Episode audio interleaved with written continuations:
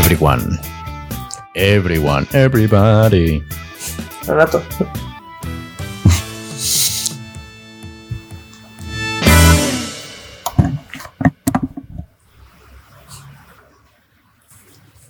Bienvenidos a un podcast. no va.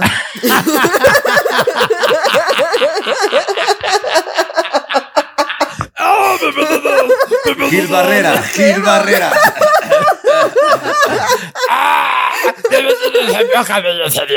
Soy un día Venezuela, ya me hacía ahora. ¿Qué pedo, güey? ¿Qué pedo? A ver, Venga, venga. venga.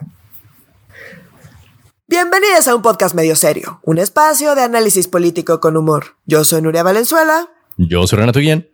Y yo soy Oscar Mendoza. Comenzamos. Hoy vamos a hablar de la muerte de Luis Miguel Barbosa, de cómo el Partido Verde, sin querer queriendo, puede matar el Plan B, del incierto relevo de Saldívar en la presidencia de la Corte y de la más reciente iniciativa del Ejecutivo para terminar de fregar al CONACIT.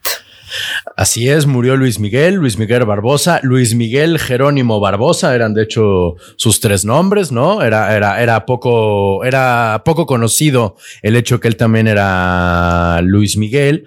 Este, era bastante conocido, por cierto, que pues, el señor era diabólico, o sea, diabético, pues, ¿no? Que, que, de hecho eso fue la, la, muy probablemente la razón por la cual tan, la verdad es que fue una muerte súbita, sorpresiva, ¿no? Había pasado un día de que dio el cuarto, su, digo, su informe, ¿no? También. En estas épocas se murió también este eh, Erika Alonso y su esposo, ¿no? Es cierto, muy cerca de Navidad, Muy, muy cerca de Navidad. O sea, Sí, sí, es estamos a, a dos semanas o menos de la- del cuarto aniversario. Ustedes pueden creer que hace apenas cuatro años fue el helicópterazo de, de Rafael Moreno Valle y Erika Alonso. Yo siento que fue, que han sido décadas, ¿sabes? O sea, que era otro México el que ocurrió este helicópterazo. O sea, sacando Sí cuentas, era. haciendo las notas para ¿Es la esto. 4T? Eh, pero es que yo siento que fue hace 20, no hace cuatro, ¿sabes? Bueno, O sea, pues la 4T agrega años. Yo qué te sí, digo. no, no acaricia. Definitivamente la 4T no acaricia, pero sí, en efecto, muy sorpresivamente, muy intempestivamente murió Miguel Barbosa. De hecho, el, el, el, el encabezado en CNN es murió Miguel Barbosa, gobernador del estado de Puebla, México, a los 63 años. O sea, está bastante. eh, no, no era precisamente un pollito de primavera, ¿verdad? Pero pues todavía No, es bastante, bastante joven. joven, Sí. sí. A estas O alturas sea, morir a los estadísticamente le 63 de diabetes. chingo, Así sí, es. sí. Aunque Pero por ahí bueno, uno eh, no sé decían si- que ya tenía un pie del otro lado el señor, porque pues sí, la diabetes se lo llevó. Este, por eso andaba en silla de ruedas, por eso en la, en la marcha ya andaba siendo empujado. Este, mira, no diremos en muerte nada que no hayamos dicho en vida, porque ya se dijo. Entonces, pues mira, no hay para, eh, me parece, como decíamos fuera del aire, es bastante ruin como hacer literalmente leña del árbol caído. Entonces, pues mira, lo que se dijo se dijo y es muy trágica la muerte de quien sea. ¿Cómo, cómo los agarró la sorpresa de la muerte de Miguel Barbosa, mi gente? Pues como dices, sí fue sorprendente. Por ahí trascendió que dicen que fue más bien un tema de negligencia médica De negligencia, en un sí. hospital en Puebla y que después lo trajeron en helicóptero para acá, para la Ciudad de México y que, o sea, finalmente murió acá. Como que fueron algunas horas de algo de incertidumbre, ¿no? O sea, porque salió como la nota que estaba, que se sentía mal Estable. pero que estaba estable y después salió el presidente a decir que lamentaba su muerte, entonces sí fue como, como muy sorpresivo y bueno, insisto, Sí. no sé, pero trascendió que aparentemente fue un caso de negligencia médica. Ciertamente, pues cualquier complicación, ¿no? Eh. Por negligencia o no negligencia, cuando tienes algún otro Sí. padecimiento, como la diabetes en este caso, pues ciertamente, eh, pues no te ayuda a superarlo, ¿no? Sí, no, Eh, era una comorbilidad con patas el señor. Bueno, con pata el señor, sí. Y pues nada, pues sí, o sea, de más allá de lo que piense sobre sus acciones, creo que alegrarse Eh. de la muerte de nadie, de nadie, eh, De eh, nadie. me parece, sí, me parece muy, muy, muy ruin y me parece el mejor ejemplo de la especie fallida que somos. Eh, no importa qué haya hecho, porque para mí sí es muy importante separar las acciones de la persona y creo Sí, que es, o sea, alegrarse de la muerte de alguien es el mejor ejemplo de nuestra mm, falta de empatía absoluta Ajá. y de, de capacidad para poder hacer esa separación entre las acciones de una persona y la persona en sí misma. Y, y, pues nada, cada vez que muere algún personaje personaje controversial o que hizo cosas que con los que abiertamente estamos en contra o mucha gente está en contra o, que pueden no ser cuestionables y criticables. Me parece que sale esto a la luz y no me deja de sorprender vez tras vez. Em, pues sí, los ruines que podemos llegar a ser. La verdad es que sí, con todo y todo. Sí, o sea, también el funeral fue muy ruin, o sea, desde una, o sea, una gritadería en contra del gobernador, este, que creo que es un poco injusto, pero eh, pues es lo que es. Y parte de lo que ya sucedió y que nadie esperábamos que sucediera tan rápido es que ya se nombró a un gobernador sustituto y ah. por qué no se convocó a elecciones, que he leído mucho esa duda. Y es porque la constitución política del Estado de Puebla es muy clara. Si un gobernador eh, tiene una falta definitiva o muere durante el cargo, eh, durante los últimos cuatro años de su gobierno, es el Congreso del Estado quien nombra a un gobernador sustituto y se le va a llamar siempre mm. gobernador sustituto a este nuevo gobernador. Y hoy a primera hora se creía, porque hay un periodo, un periodo amplio para hacer este nombramiento, se creía que esto iba, se iba a dar hasta, hasta principios del próximo año.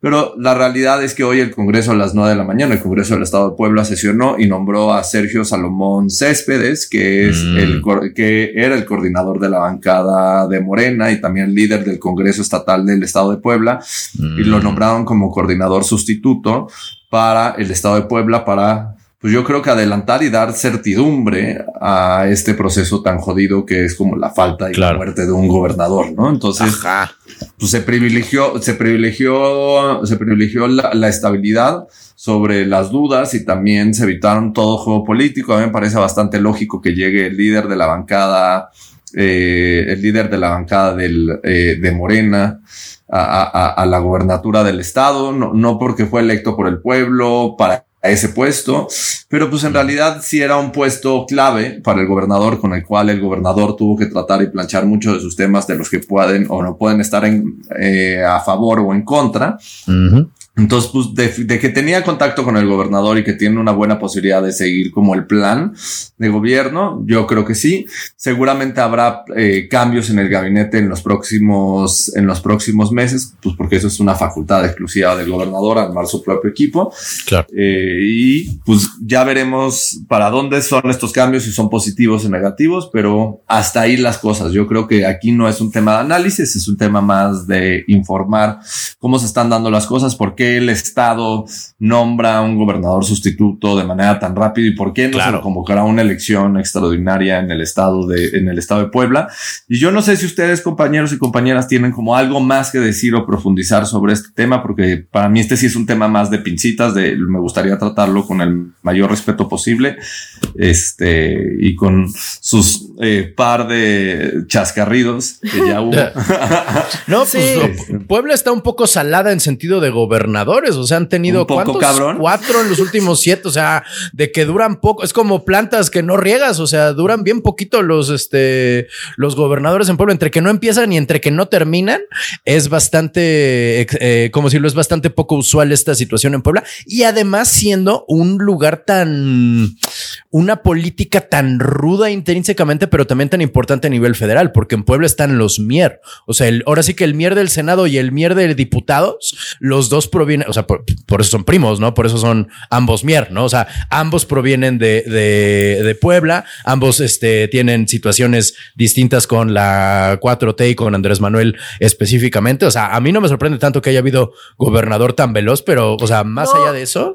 O sea, más bien yo es algo que destacaría, no por sorprendente o no, sino porque sí se empezaron a barajear muchos nombres, entre ellos los Mier. Aquí el punto es que obviamente la mayoría de los que tienen la aspiración de ser, eh, de ocupar la gubernatura, pues quieren ir hasta el 2024 y que sea por elección popular, o no es lo mismo pues, ser gobernador sustituto por dos años que, eh, que llegar a una elección, que te elijan, ¿no? Eh, por votación popular y que te quedes ahí los seis años que corresponde. Entonces, eh, en ese sentido, se empezaron a barajar barajear muchos nombres y yo más bien aplaudo que lo hayan hecho de manera pues tan rápida y sin, digamos, quemar a ninguno de estos perfiles que realmente no querían, no querían ser porque se quieren esperar hasta 2024, ¿no?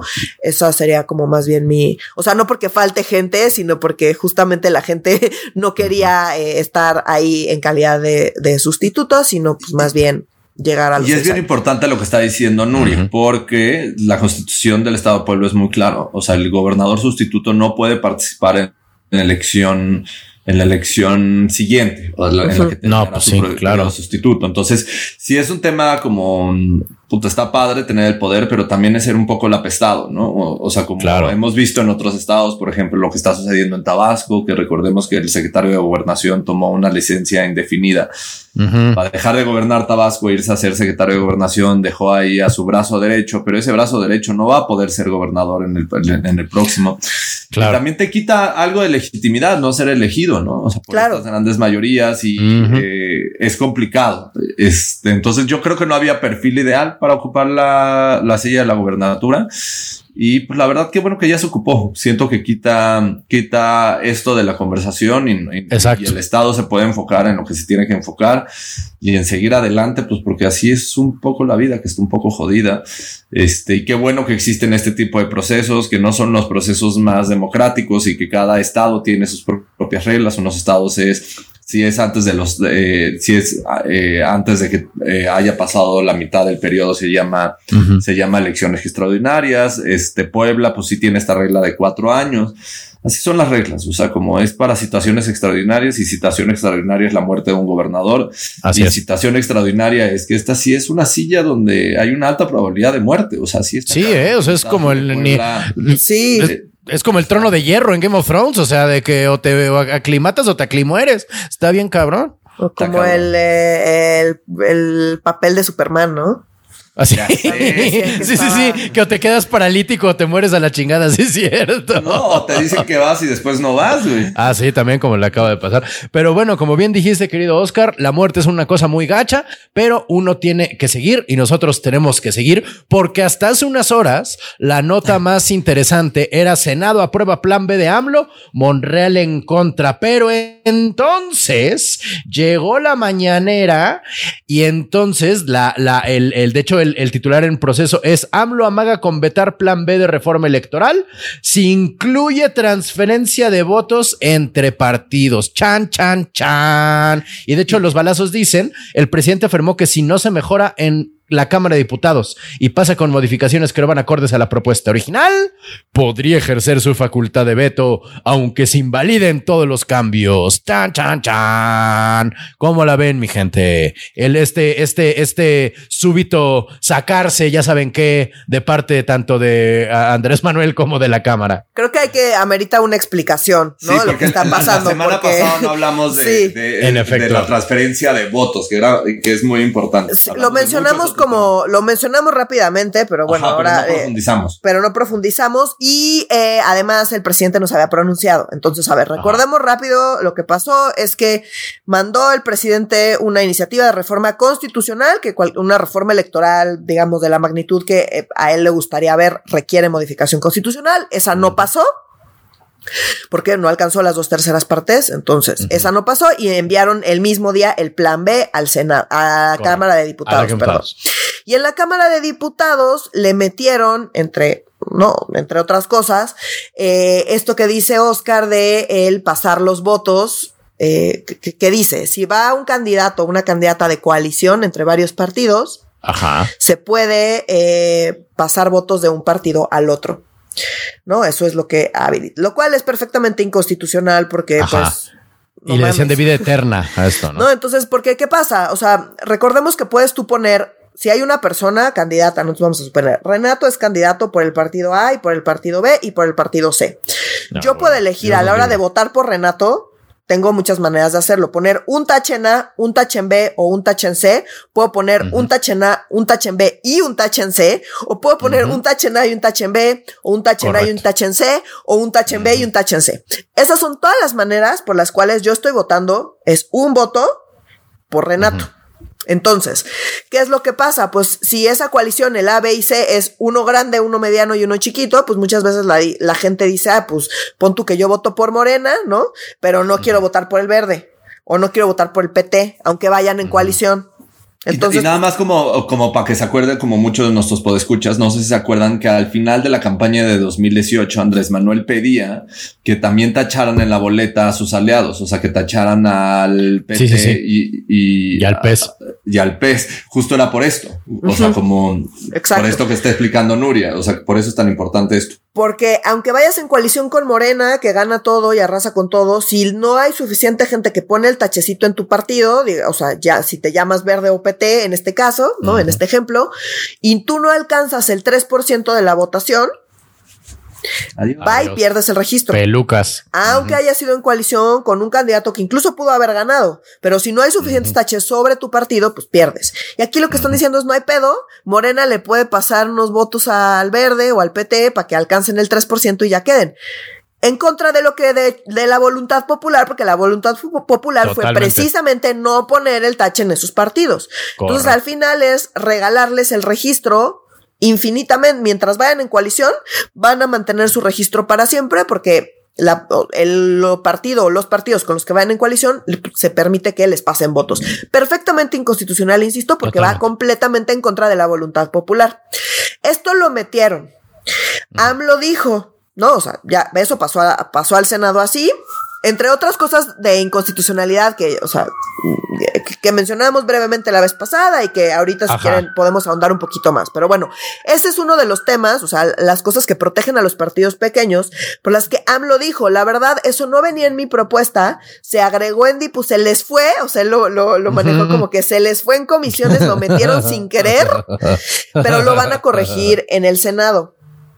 Y pues resulta que en el Senado lo, no, todavía no termina la discusión, siguen discutiendo, o seguían discutiendo hasta hace rato, no sé cómo vaya, porque son dos dictámenes, entonces el primer dictamen ya pasó, y de hecho lo primero que se votó fue precisamente eh, esta transferencia de, eh, de votos de, entre partidos de, en una coalición, ¿no? Entonces, eh, llevan no sé cuantísimas horas de sesión, Ricardo Monreal avisó que iba a votar en contra, ojo, Ricardo Monreal de Morena, que es el presidente coordinador, el coordinador presidente de, la, Jucopo. Ah, de la Jucopo y, y de la bancada de Morena en el eh, Senado, ¿no?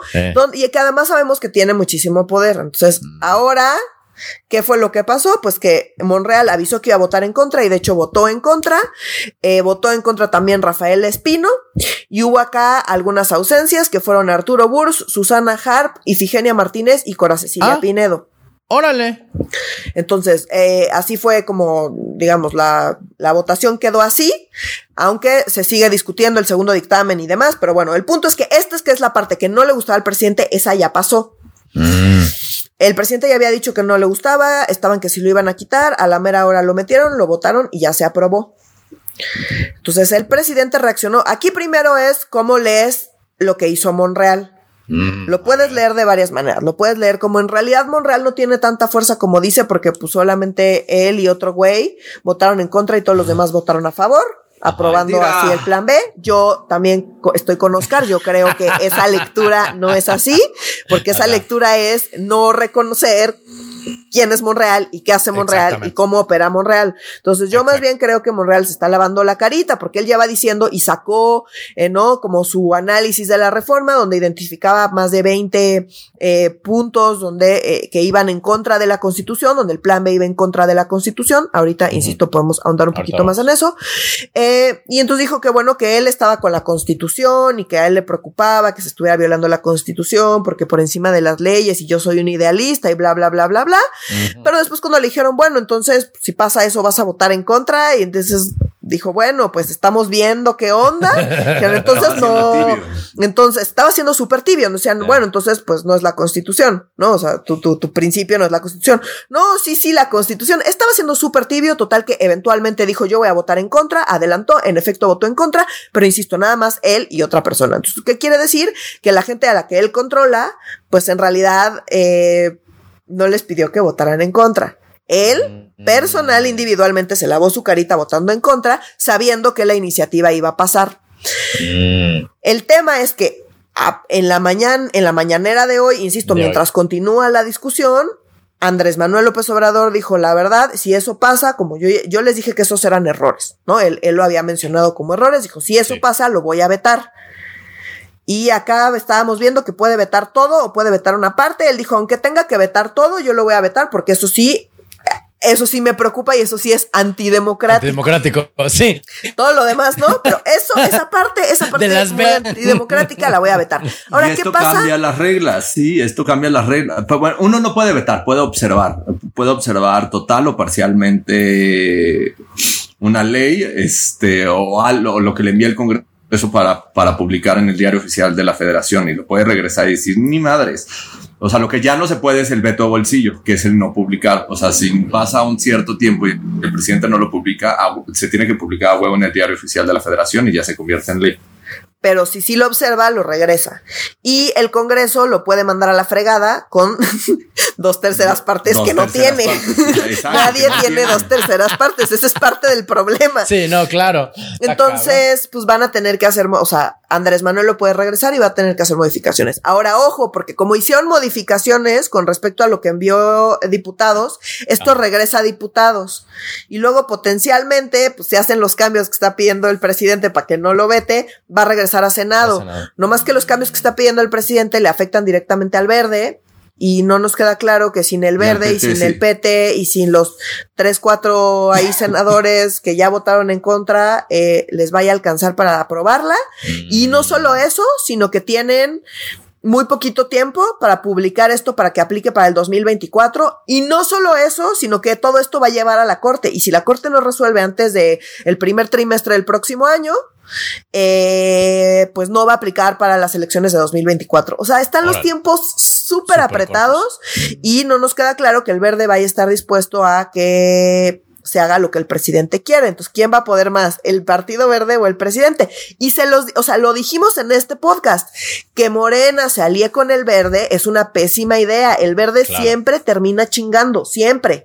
Y pues nos vemos por primera vez en una situación donde el verde podría estarse fregando el plan B de Andrés Manuel.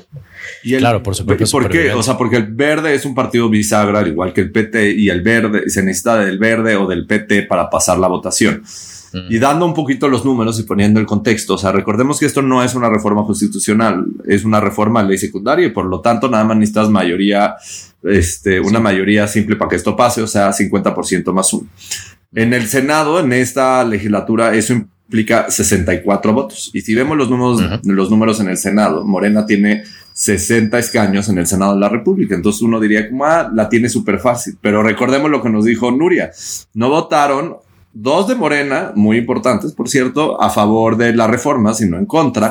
Y aparte, no, no fueron varios legisladores de Morena. Eso quiere decir que Morena tuvo algo así como 50 votos y entonces le faltaran, le faltaban, sin, le faltaron como 14 de sus aliados para poder votar esto. O sea, y que le salieran los números como le están saliendo, como le están saliendo ahorita, mientras estamos grabando este podcast. Y por eso es tan importante los aliados. Por un lado, el PT tiene cinco escaños en el Senado, el PES tiene cuatro, ahí ya van nueve adicionales, que esos serían como los incondicionales y que nunca se le salen del guacalamblo.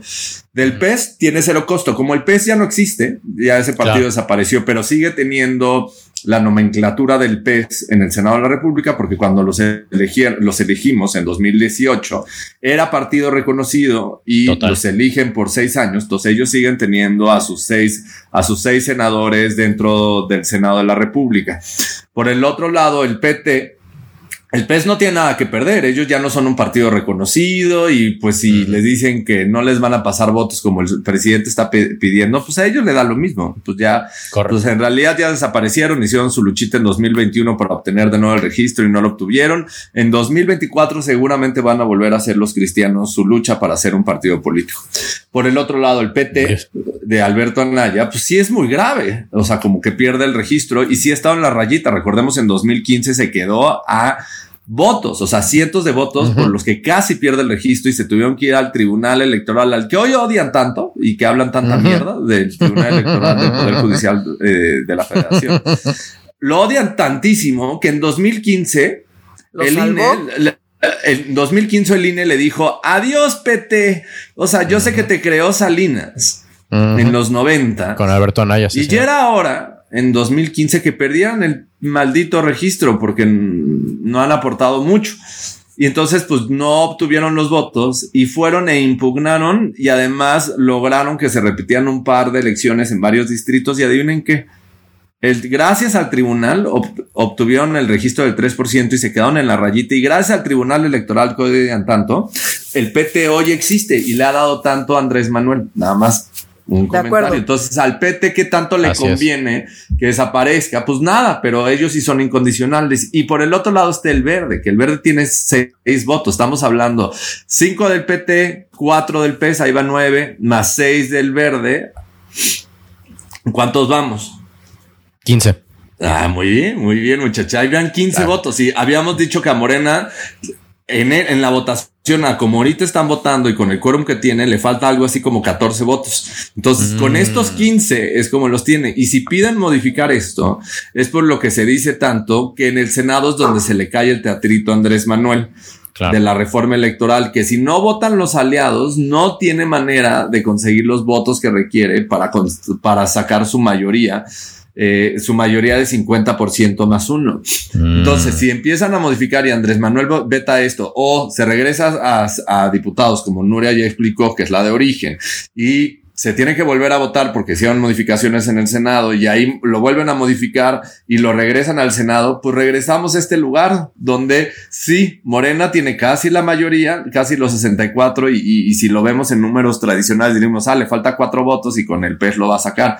Pero en la praxis, o sea, lo que acaba de suceder es que a Morena sí le mm. faltaban como entre 10 y 14 votos. A huevo necesita de sus aliados. El PES por sí mismo no le va a dar los votos. El PT mmm, casi se los da, pero va a necesitar un par del verde y el verde lo hemos dicho un millón de veces, el verde se maneja como una empresa, una empresa que le interesan las utilidades y le interesan las mayores ganancias. El PT, digo, el verde no hay otra manera de explicarlo. No, no, nunca diría esto del, del pez, del verde, de morena. No, no.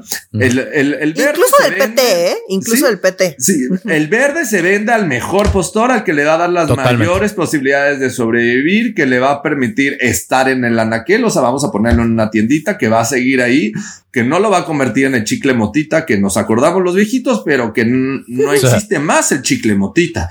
O sea, es o sea, se va a convertir en el bubalo, en el bubalo o el, dulce que ustedes quieran, que siempre va a estar en anaquel sin importar lo tóxico, lo mierda, lo espantoso que sea, siempre va a estar en anaquel. Entonces su juego se llama utilidades. ¿Cómo puedo asegurar tener representación en todas las tienditas sin importar lo que tenga que vender?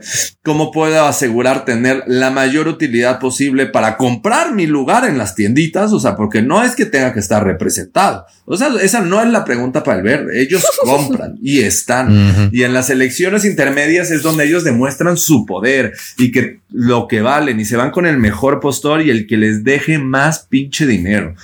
Y el problema es que ellos no van a votar para no seguir apareciendo en las tienditas.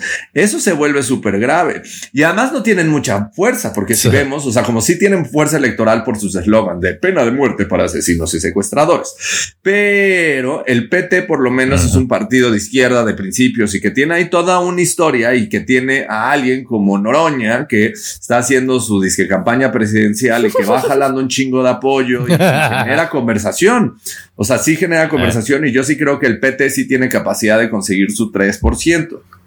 El verde, ay, yo no estoy tan seguro y más si no van en alianza, o sea, como ya lo hemos visto cuando recuerda. El verde todo el mundo lo quiere de aliado porque él te, te, la vende bien y luego andan pues pariendo chayotes como ahorita. Pues es una cuestión de dinero y puede ser que el verde tumbe la reforma electoral no porque les importa la democracia. No. No, claro. Porque les interesa el INE. No, no, eso no es el punto. Entonces, como que pasamos a este lugar de incertidumbre que se vuelve sumamente rico y delicioso políticamente. Y también digo, a mí sí me parece muy creíble desde la tribuna de Andrés Manuel de decir, a mí si me mandan esto, lo voy a vetar.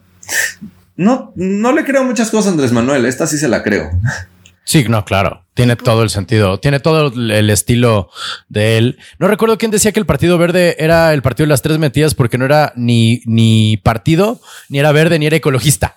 ¿Sabes? O sea que ninguna de las tres cosas este, se junte, simplemente justo como bien dices, una bisagra. Pero perdón, Karen, ¿tú quieres decir algo? No, nada, o sea, nada, sí, esta parte, esta parte del verde y que lo, insisto, lo dijimos, dijimos, es súper mala idea de Morena depender tanto del verde porque estas cosas pasan y sí me parece que es una, pues una lucha medio de fuercitas entre, entre Andrés Manuel y el verde. ¿No? Como esto claramente le beneficia al verde, esto lo pidió el verde y dijo el verde, yo voto si esto va. Esa fue la negociación, vio la negociación Andrés Manuel y dijo, Nel, yo no le voy a dar esto al verde y pues vamos a ver quién gana, pero el verde sí tiene la posibilidad de terminar eh, bloqueando el plan B, que ya fue, vino, regresó, ya están amenazando con que lo van a bloquear, entonces va a regresar a diputados y entonces va a tener que regresar al Senado si no quieren que lo vete el presidente. Digo que no es veto, es esta observación, pues, pero para fines prácticos, pues es un veto. Es un veto. Eh, entonces, pues nada, se va a poner súper interesante y nada más recordar el tema de los tiempos. Los tiempos son el primer trimestre tendría que quedar esto. Y no solamente eso, sino que una vez que vamos a suponer que resuelven sus conflictos, que, al, que convencen a Monreal, que negocian con el verde de alguna manera y que todo esto sucede antes del primer trimestre se, y que llega el presidente y el presidente la publica y en ese instante preciso van a llover todas las acciones de inconstitucionalidad y todo, y incluso el INE puede meter una controversia. ¿no? Mm. Porque, y acá voy con cuál es el problema con el plan B. Esencialmente el problema con el plan B es que viola la constitución, particularmente particularmente el artículo 41. El artículo 41 de la Constitución es un artículo de varias páginas. Ok. Y tiene muchos detalles sobre el INE, su funcionamiento, los partidos políticos. Entonces, por ejemplo, estoy citando artículo 41. El Instituto Nacional Electoral es un organismo público autónomo dotado de personalidad jurídica y patrimonio propios, en cuya integración participan el Poder Legislativo de la Unión, los partidos políticos nacionales y los ciudadanos en los términos que ordene la ley. En el ejercicio de la función estatal, la certeza, legalidad, bla, bla, bla, ¿no? Entonces dice, el Instituto Nacional Electoral será autoridad en la materia en sus decisiones y funcionamiento y profesional en su desempeño. Contará con su estructura en su estructura con órganos de dirección, ejecutivos técnicos y de vigilancia. El Consejo General, o sea, a lo que voy es, y me puedo seguir, son varias páginas con muchísimo detalle. Acá quiero hacer la nota de que muchas veces se critica que en la Constitución haya tanto detalle sobre este tipo de cosas, porque todo el mundo dice, no, eso, o sea, la Constitución debe ser una guía y todos los detalles deben irse a las, a las leyes secundarias. Ok.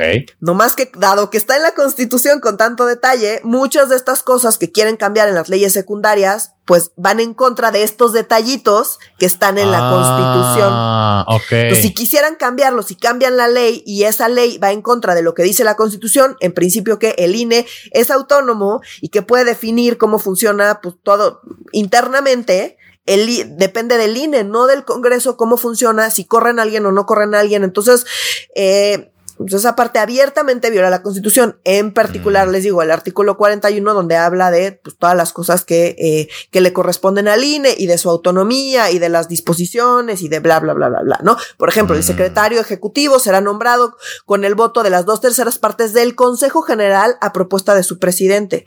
¿Qué tiene que hacer el Congreso? Eso dice la Constitución. Entonces, pues, que el, el, Congreso pues, no puede meterse con esa parte, por ejemplo, ¿no? O sea, mm. Hay así un montón de disposiciones dentro de la Constitución que abiertamente no van a pasar no, o sea, porque no van a pasar, ya pues van a llegar a la corte, no van a pasar, y el INE ya dijo. Otra, otra de las cosas que me parece relevantes es eh, el Consejo General del INE. El Consejo General del INE está conformado por 11 personas. Dentro de esto, no solamente por Lorenzo Córdoba y Ciro Murayama. Córdoba ya va de salida, ya de. ellos dos ya van de salida. Es más, ya inició el proceso para sustituir a, eh, a, cuatro consejeros y consejeras. Ah. Dentro de esos cuatro están precisamente Lorenzo Córdoba y Ciro Murayama. Pero hay muchas otras personas en ese consejo. No todas son igual de protagónicas, por eso quizá eh, en nuestros podescuchas no les han escuchado, pero, y, no todas piensan lo mismo. Hay discrepancias dentro del Consejo General del INE, lo cual está bien. A mí me parece que esté bien, que hay un debate y que hay un diálogo. Pero lo que es relevante aquí es que las 11 personas del Consejo General salieron esta semana a pronunciarse en contra de este famoso plan B.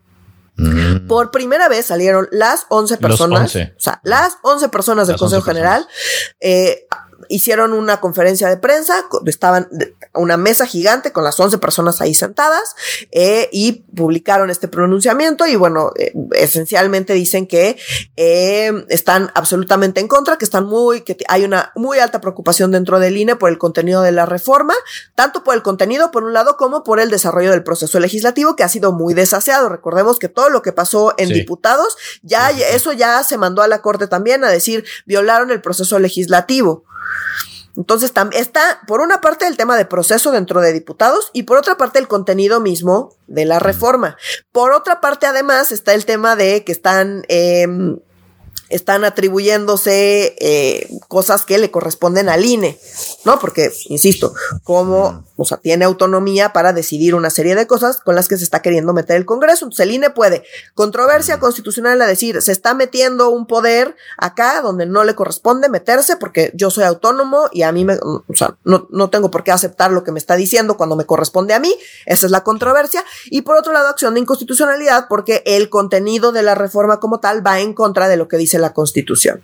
Entonces, ¿qué dicen? Eh, eh, el Consejo General del INE dice, bueno, pues la primera parte es que nace, pues, no, es, eh, no es un consenso, sino hay una polarización y esto, no, o sea, como hay grandes debates y en vez de llegar a consensos y que todo el mundo esté de acuerdo con las reformas electorales, como ya hemos dicho que suelen hacerse, en este caso, mm. pues surge de pues, que quieren hacer lo que quieren hacer, independientemente y sin llegar a ningún acuerdo de ningún tipo, por un lado.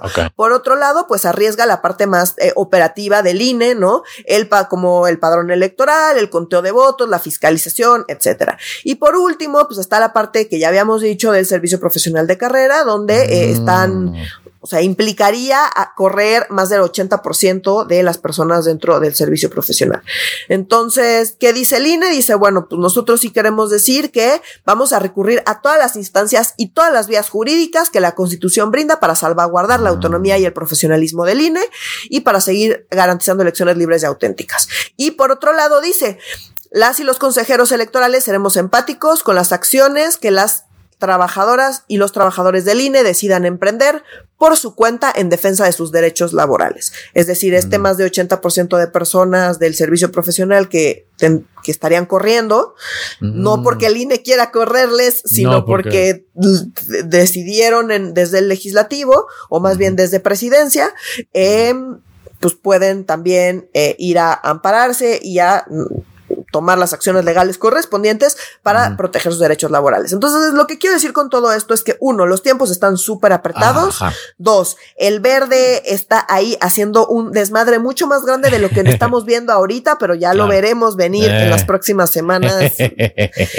y, y tres, que pues con tantos problemas y violaciones a la constitución y por cómo se está poniendo el INE y los posicionamientos del Consejo General y demás, pues muy probablemente en la práctica esta reforma pues, no termine operando. Si no es porque se detiene en el propio legislativo por culpa del verde, es porque se va a detener en la corte y como sea, no me parece que vayan a dar los tiempos para que esto se publique sin ningún problema a tiempo para que aplique para las elecciones de 2024, lo cual siento que debería tranquilizarnos, pero hasta que no suceda, pues no podemos estar 100% seguras, ¿no? Pero justo. veo muy complicado que esto termine implementándose porque por todos los problemas que tiene, por todas las, eh, las posibilidades, digamos, legales para detener y o retrasar. Y, y bueno, porque pues está hecho un desmadre todo, ¿no? Claro por si no fuera poco, una senadora entrando con este con botarga de dinosaurio a la Xochitl Galvez, estuvo cagadísimo. Estuvo muy chistoso, estuvo muy chido. Le solvaba la cabeza. no, lo hizo, lo hizo muy cañón. Lo hizo increíble, o sea, de, de, de, de, mediáticamente, o sea, ¿qué más quieres? Esta señora se... Lo único que hubiera sido mejor hubiera sido como que fuera que estaba dominando, o sea, que hubiera traído un montón de dinosaurios en una correa, ¿sabes lo que te digo? O sea, no ella de dinosaurio, sino con dinosaurios en una correa hubiera sido maravilloso, pero igual, o sea, mediáticamente, aplauso ensordecedor para, para, para Xochitl Galvez. Pero bueno, eh, eh, eh, esto está muy complejo, o sea, vamos a seguir hablando de esto un rato más, este, aunque sea para decir que en efecto se quedó atorada o que se sigue moviendo como canica en basinica el mendigo plan B, entonces, pues bueno, ya estaremos hablando al, del tema en poco tiempo nuevamente. Por lo pronto, y otro tema que ha dado bastante vuelta encima de la agenda, pero que no hemos exactamente entrado le con todo y ahora sí lo vamos a hacer, son los aspirantes al relevo de, de Arturo Saldívar en la Suprema Corte de Justicia, ¿no? Este eh, eh, Arturo Saldívar deja de ser presidente el 31 de diciembre, ¿no es cierto? en unos, en unos días, y dentro de eh, la misma Suprema Corte, pues, es está quien lo va a, quienes son candidatos y candidatas a sustituirlo en la presidencia, ¿no? Así y son, a ver, aquí tengo la lista, eh, Piña Hernández, Yasmín Esquivel, eh, que bueno, quién sabe, eh, Alfredo Gutiérrez, Potis. Laines, Potisek y, Pérez Dayan. Correcto, son cinco. Sí, son, cinco. Sí, pues a ver. Son un chingo, son cinco de once. Sí, sí, son casi la mitad, lo cual pues no es de sorprenderse. Aquí varios comentarios, ¿no? O sea, el primero es que en efecto Saldívar sale del, ojo, no de la corte, sino de la presidencia el 31 de diciembre. Y tienen que elegir a una nueva persona para ocupar esa presidencia para el 2 de enero. Es decir, 31 de diciembre, el primero pues es de Asueto y el 2 tienen ya que elegir a quién va a ocupar la presidencia. La presidencia que implica, ojo, no solo es la Corte, también es el Consejo de la Judicatura. Mm. ¿No? Eso eh, es importante recordarlo. También es importante recordar que nunca ha habido una mujer. Mm. Eh, y es importante recordar que quien está en la presidencia no puede, no puede armar los proyectos. ¿Cómo? Sabes que cuando, cuando llegan los casos, se le, se le asignan a las distintas ministras y ministros para que puedan desarrollar los proyectos. Cuando eres presidente, o sea, cuando estás en la presidencia no lo puedes hacer, pero sí puedes incidir ah. muchísimo. Y como, como de hecho lo hizo Saldívar. Como lo, ajá, ajá. Como recordemos la votación de la reforma eléctrica, ¿se acuerdan?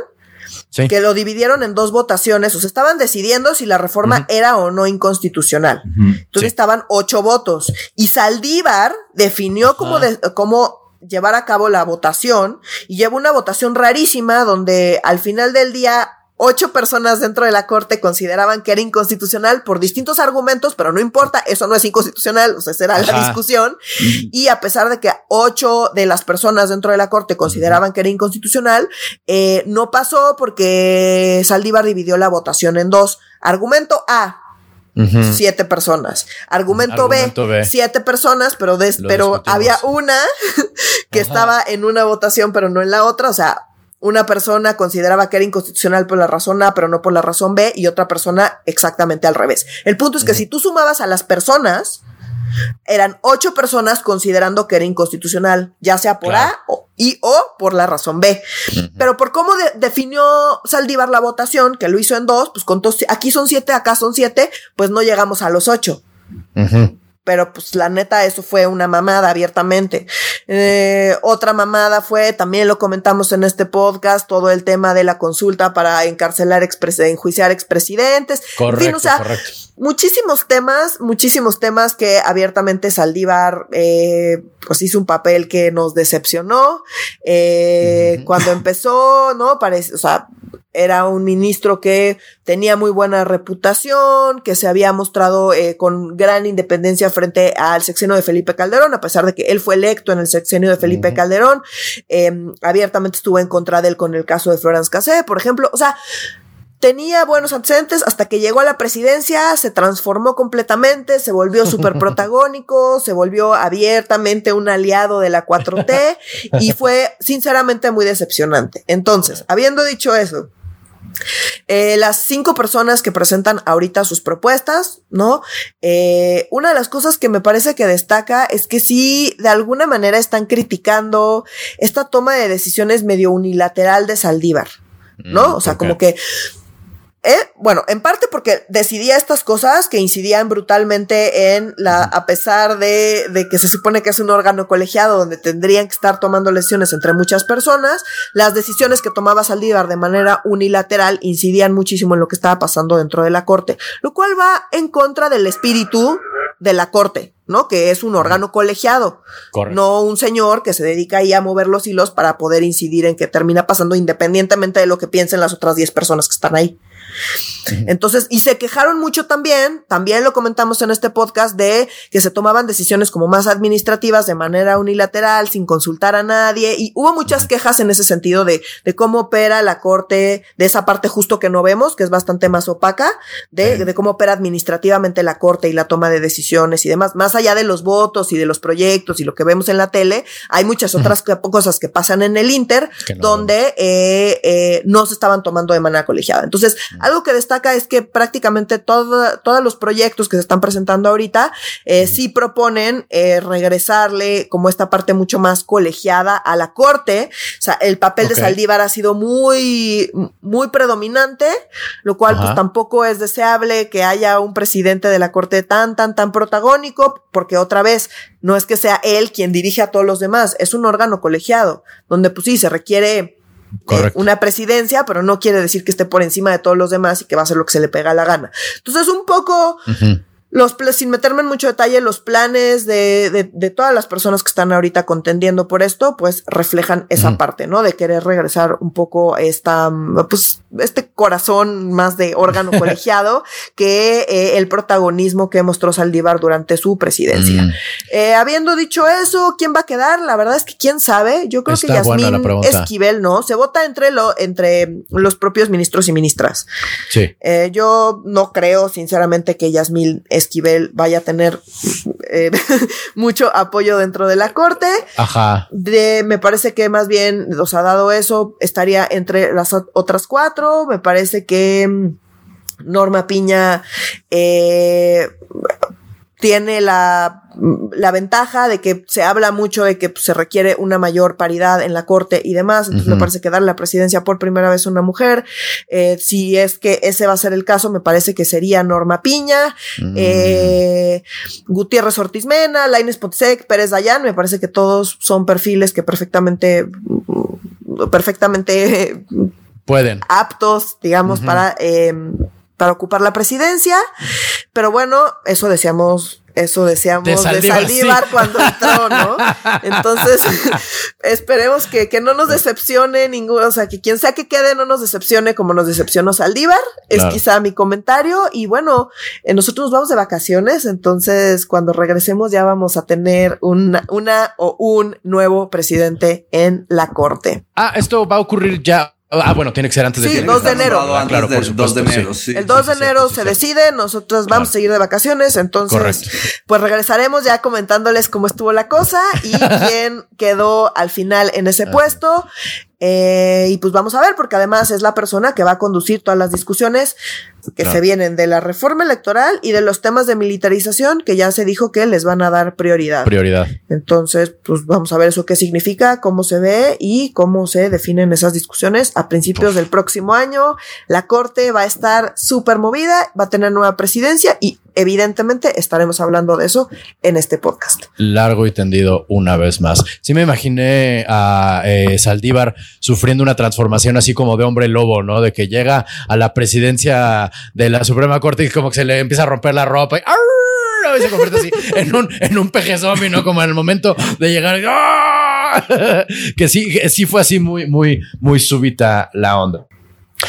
Y ya para terminar, mi gente, un tema sugerido de hecho por eh, Josué Cárdenas, quien es un miembro muy querido y notable de la audiencia de Medio Serio. Estuvimos en su número uno a la hora del Spotify Rap. Entonces, muchísimas gracias, Josué. Josué nos ha pedido que hablemos de la propuesta para, bueno, el, el, el, el encabezado de la nota en debate dice nueva propuesta para sus sustituir al CONACIT. Y en los balazos dice, el presidente Andrés Manuel López Obrador lanzó una propuesta ante la Cámara de Diputados para sustituir al Consejo Nacional de Ciencia y Tecnología CONACIT, llamándolo, eh, o sea, cambiándole el nombre a Consejo Nacional de Humanidades, Ciencias y Tecnologías. Me imagino que como esto ha sido muy subrepticio y muy por abajito de la mesa y muy calladito, que no es solo un cambio de nombre, porque si no, pues serían así públicos y de qué obo, aquí estamos y miren el tamaño de esto. Y no, cuando es por abajito quiere decir que está más cañón todavía,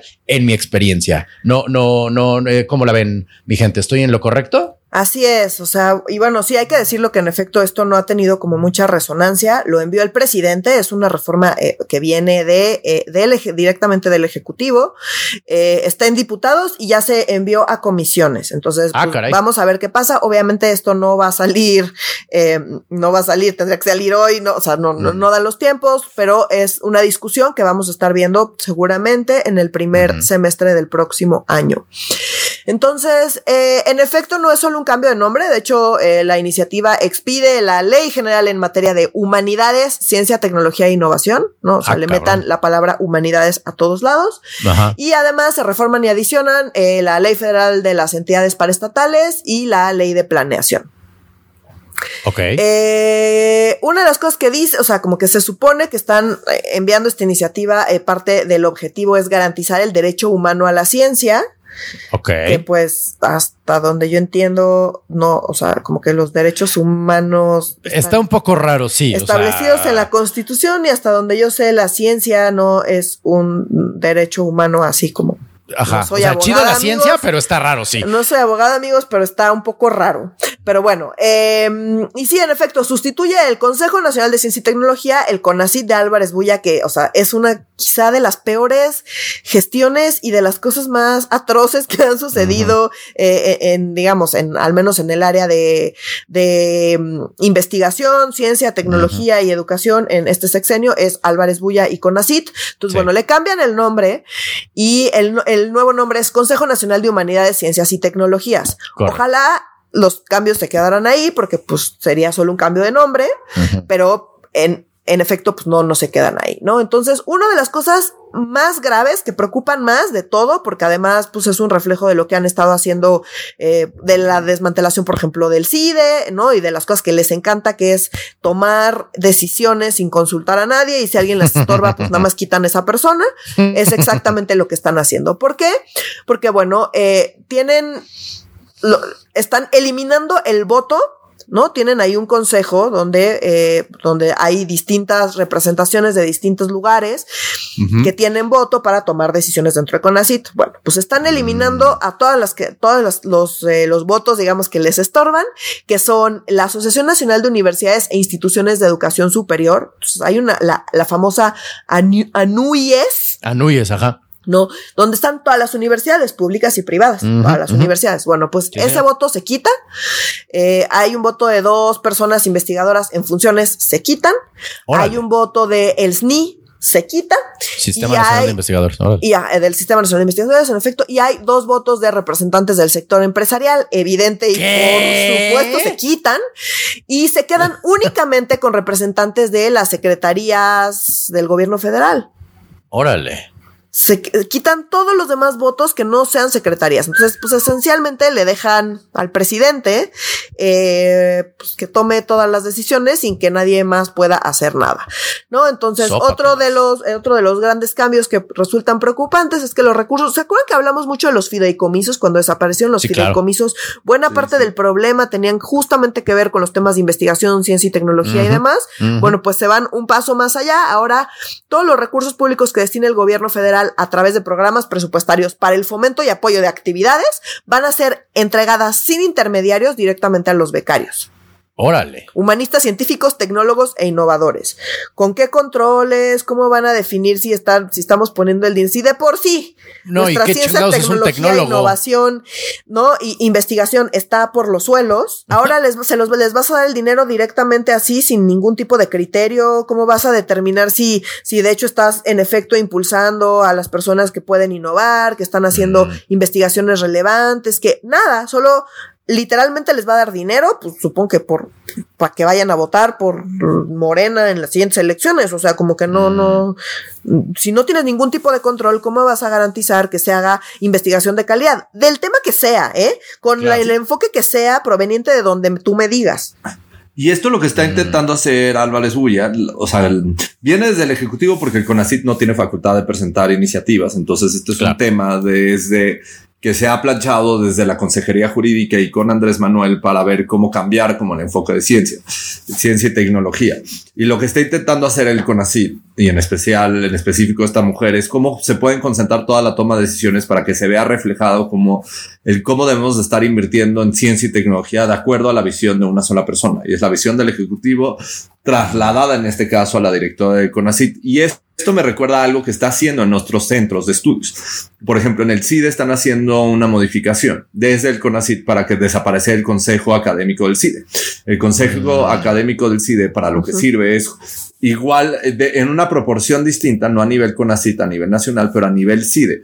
De lo que te sirve es tienes representados a los profesores, a las divisiones y a otras, a otras entidades y tienen que emitir opinión de si se crean nuevos programas de estudios, desaparecen nuevos programas de estudio y otras cosas que tienen que ver sobre el fondo de la vida académica y lo que vuelve una buena institución como lo es o era el CIDE, pues justo lo que quiere quiere, quiere desaparecer, modifica por completo la integración de manera similar a lo que quieren hacer en el CONACIT. Y lo vuelve más un, el consejo académico se vuelve un, lugar donde el director puede consultarlos o no, o sea, ya no tiene ningún poder, el director ya puede decidir desaparecer la carrera de ciencia política y relaciones internacionales y crear mm. la carrera este, de todos amamos a Andrés Manuel y a la 4T y no va a tener fomento al bienestar en fomento al bienestar. Y no va a haber ninguna discusión al respecto. Pues creo que lo que está sucediendo, ah, en, guardada la proporción a nivel CONACIT, es lo mismo. Es cómo se puede tomar el control de las decisiones de ciencia y tecnología y el funcionamiento del CONACIT y las decisiones ejecutivas desde una sola persona y quitar estos consejos consultivos, bueno, estos consejos de toma de decisión, porque no eran consejos consultivos, eh, para poder impulsar los proyectos que ellos necesiten y ellos requieran. A mí lo que me preocupa un chingo es que México no ha invertido ni en este sexenio, ni en los pasados, ni nunca.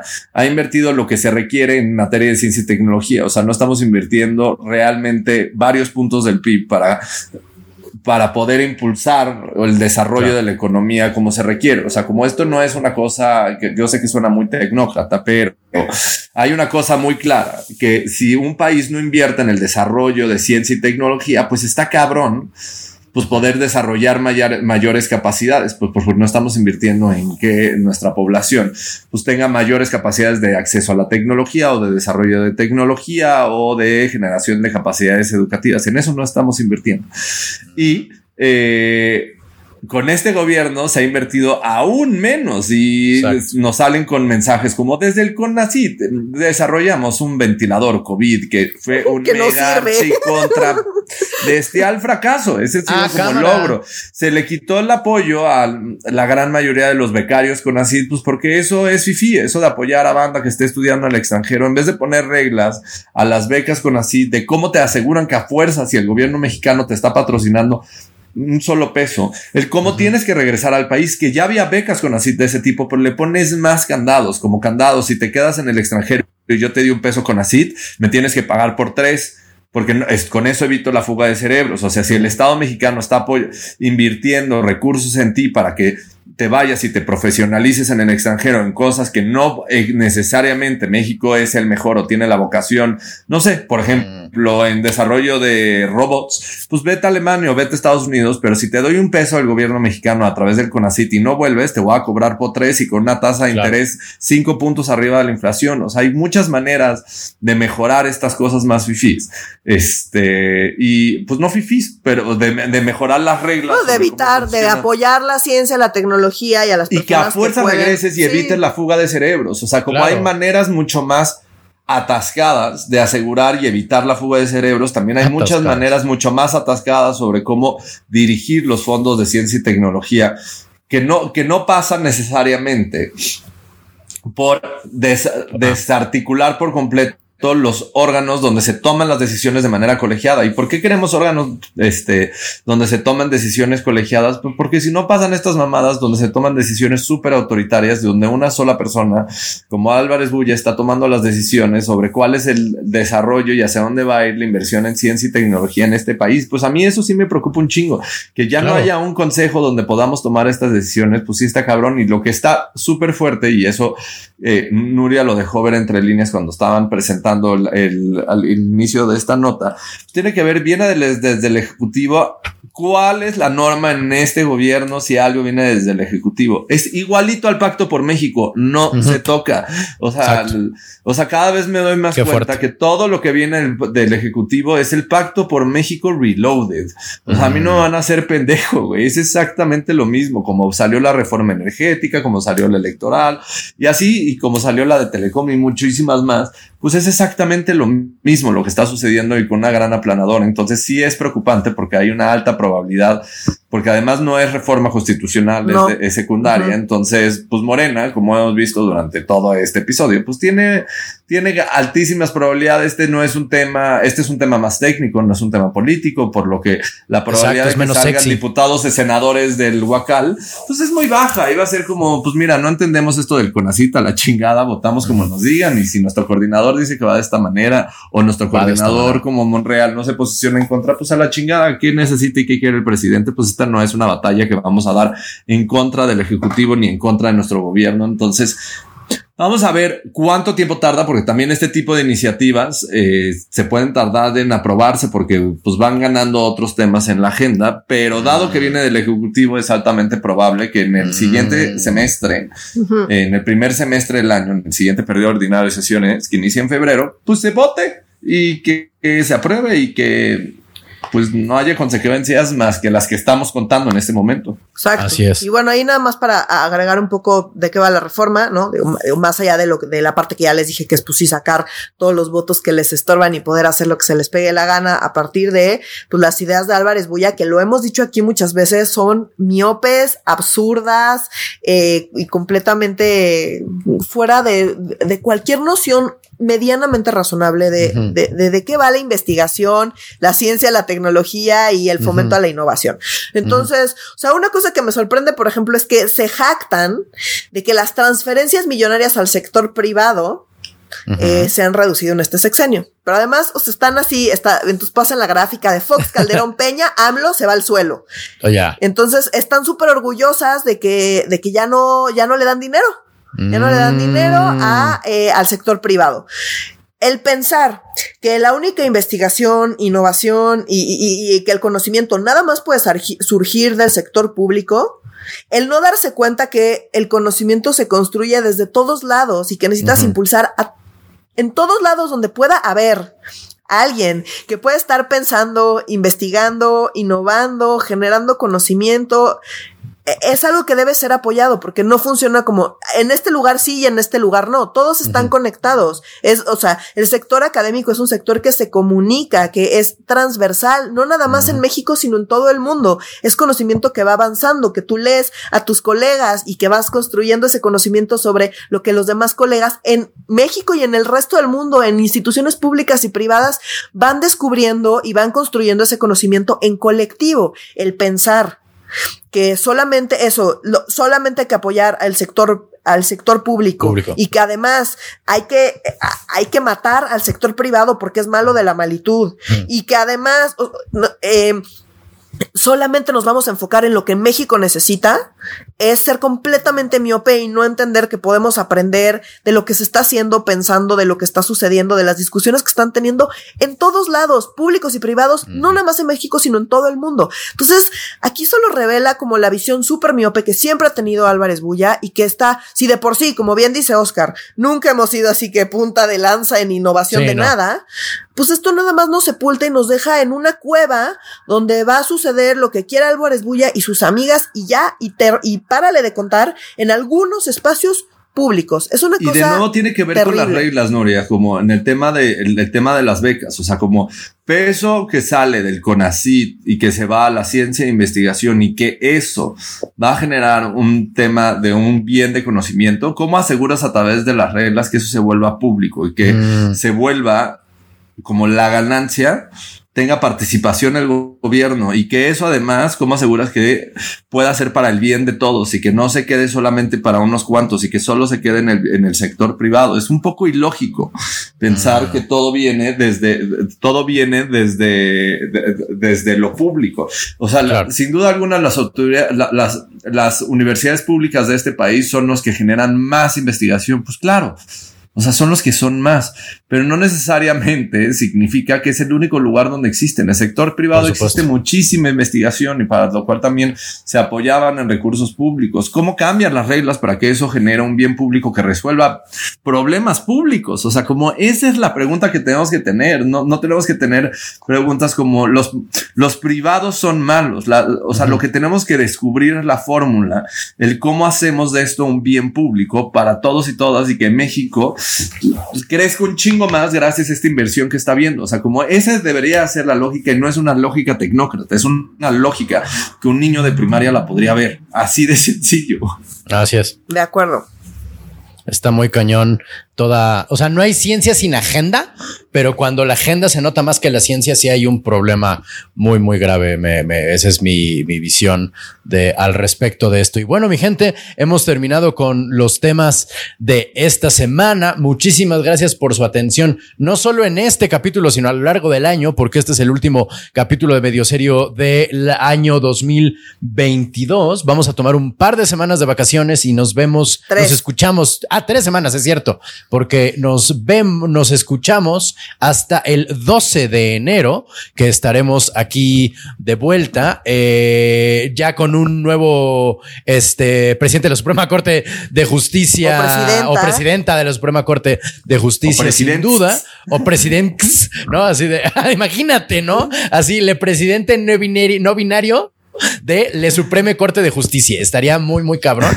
Me daría, sería un paso adelante en este país. No creo que se dé en nuestra ausencia, pero bueno, ya poco a poco se dan los brincos. Este, de nuevo, muchas gracias por su atención. Por favor, estas tres semanas que nos quedan, síganse manteniendo en contacto con nosotros y, este, y entre ustedes a través de nuestras redes sociales que son. En Instagram estamos como arroba medio serio. En Facebook estamos como Facebook diagonal medio serio MX. Y en Twitter en arroba medio guion bajo serio. Eh, nos vemos, nos escuchamos. A ver, otra vez dilo bien, mi carnal. En Twitter en arroba medio guion bajo serio. Exacto. Miedo, miedo serio es otro podcast, ¿no? Donde hablan de así el calentamiento global, la guerra nuclear. Eso estaría bueno, hermano. Pero bueno, nos escuchamos en tres semanas. Muchísimas gracias por su atención. Disfrute de sus vacaciones. Feliz Año Nuevo. Eh, happy Christmas, Merry Hanukkah, etcétera, etcétera, etcétera. Nos escuchamos en tres semanas. Adiós. Adiós. Para mí, serio, yo soy Renato Guillén. Adiós. Yo soy Nuria Valenzuela. y yo soy Oscar Mendoza. Bye. Muchas vacaciones. ya nos surgen.